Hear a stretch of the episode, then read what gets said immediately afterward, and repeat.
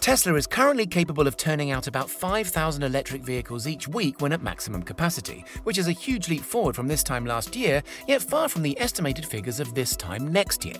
The rate at which production has grown has been exponential, and this has been partly due to the surge in demand for electric cars and the increase in interest and popularity for the brand.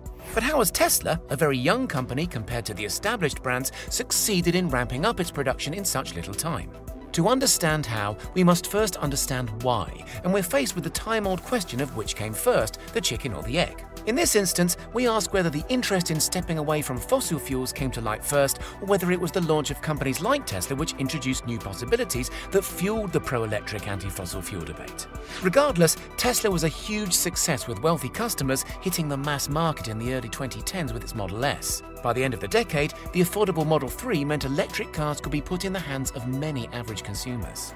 Opening up this door created a huge surge in sales for Tesla, putting CEO Elon Musk under incredible stress to meet targets that, a few years back, would have been frankly unachievable. A new plan of action needed to be devised, and quickly. Elon Musk first implemented autonomy in his factories on a large scale with the production of the Model S later in 2017. But this was deemed to be unsuccessful, as are many first attempts at anything, especially this challenging. Nevertheless, the factory was a far cry from its state in 2010 when purchased from General Motors. But when the Model 3 launched and demand skyrocketed, it was time for the company to have another crack at speeding up the process. In a haste to assemble more cars, and at quite a precarious time for the company financially, the company assembled a giant tent outside its factory in Fremont, California. This allowed about a quarter of a million Model 3s to exit the facility in 2019 alone. The production line was designed to be simple, with many parts entering this final stage pre assembled and shelf ready. It will be a case then of fitting an entire seat assembly rather than the frame, the material, and the stitching. Footage shows entire dashboards being installed with the infotainment display already in place. The production line is made up of just 43 steps, which is said to be between a quarter and a third of the amount of steps employed in traditional auto manufacturing. It may come as no surprise that the futuristic warehouses are full of robots. In fact, more than 1,000 robots are employees of the Model 3 body shop. They're said to improve accuracy while reducing the time spent on each vehicle. So far, this has been true. It's said that panel gaps have notably improved, which put the current generation of Teslas in line with the Germans, which are said to be the golden standard of manufacturing. On top of this, the car bodies exit the process a lot more clean. This means that fewer imperfections and inconsistencies to texture and tone are seen on the raw metalwork before the paint is applied, helping to deliver premium quality.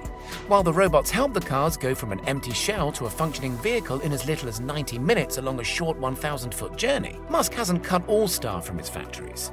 There are certain jobs humans can do better than machines, include looking after the machines themselves. Musk famously said that you can't have people in the production line itself, otherwise, you drop to people speed.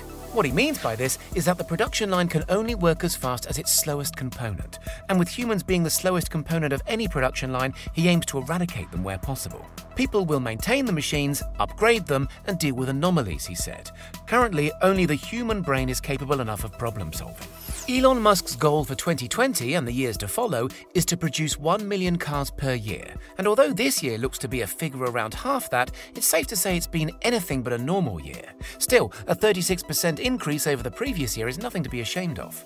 To produce the world's population of Model 3s from a tent in California would be impossible, which is why production will be spread globally to satisfy various markets. It's been mentioned that there could even be a gigafactory located in each inhabited continent of the planet, and that might not be a distant dream.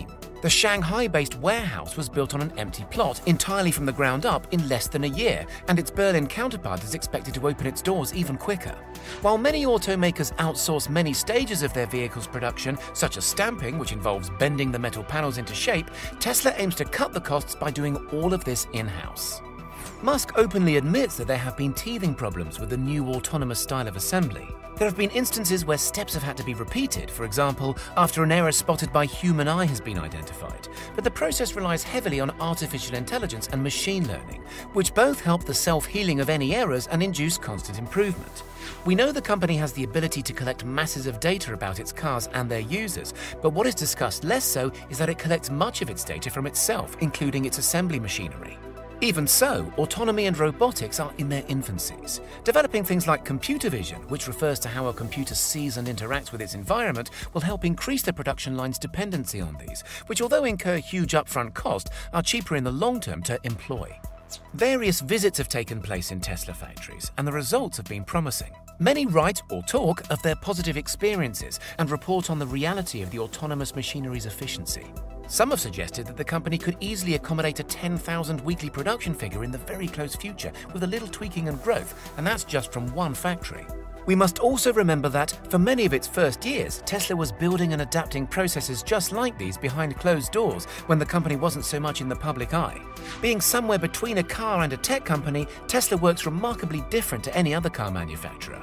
Not only is CEO Elon Musk writing a new way of assembling cars, but he is rewriting the process for the entire industry.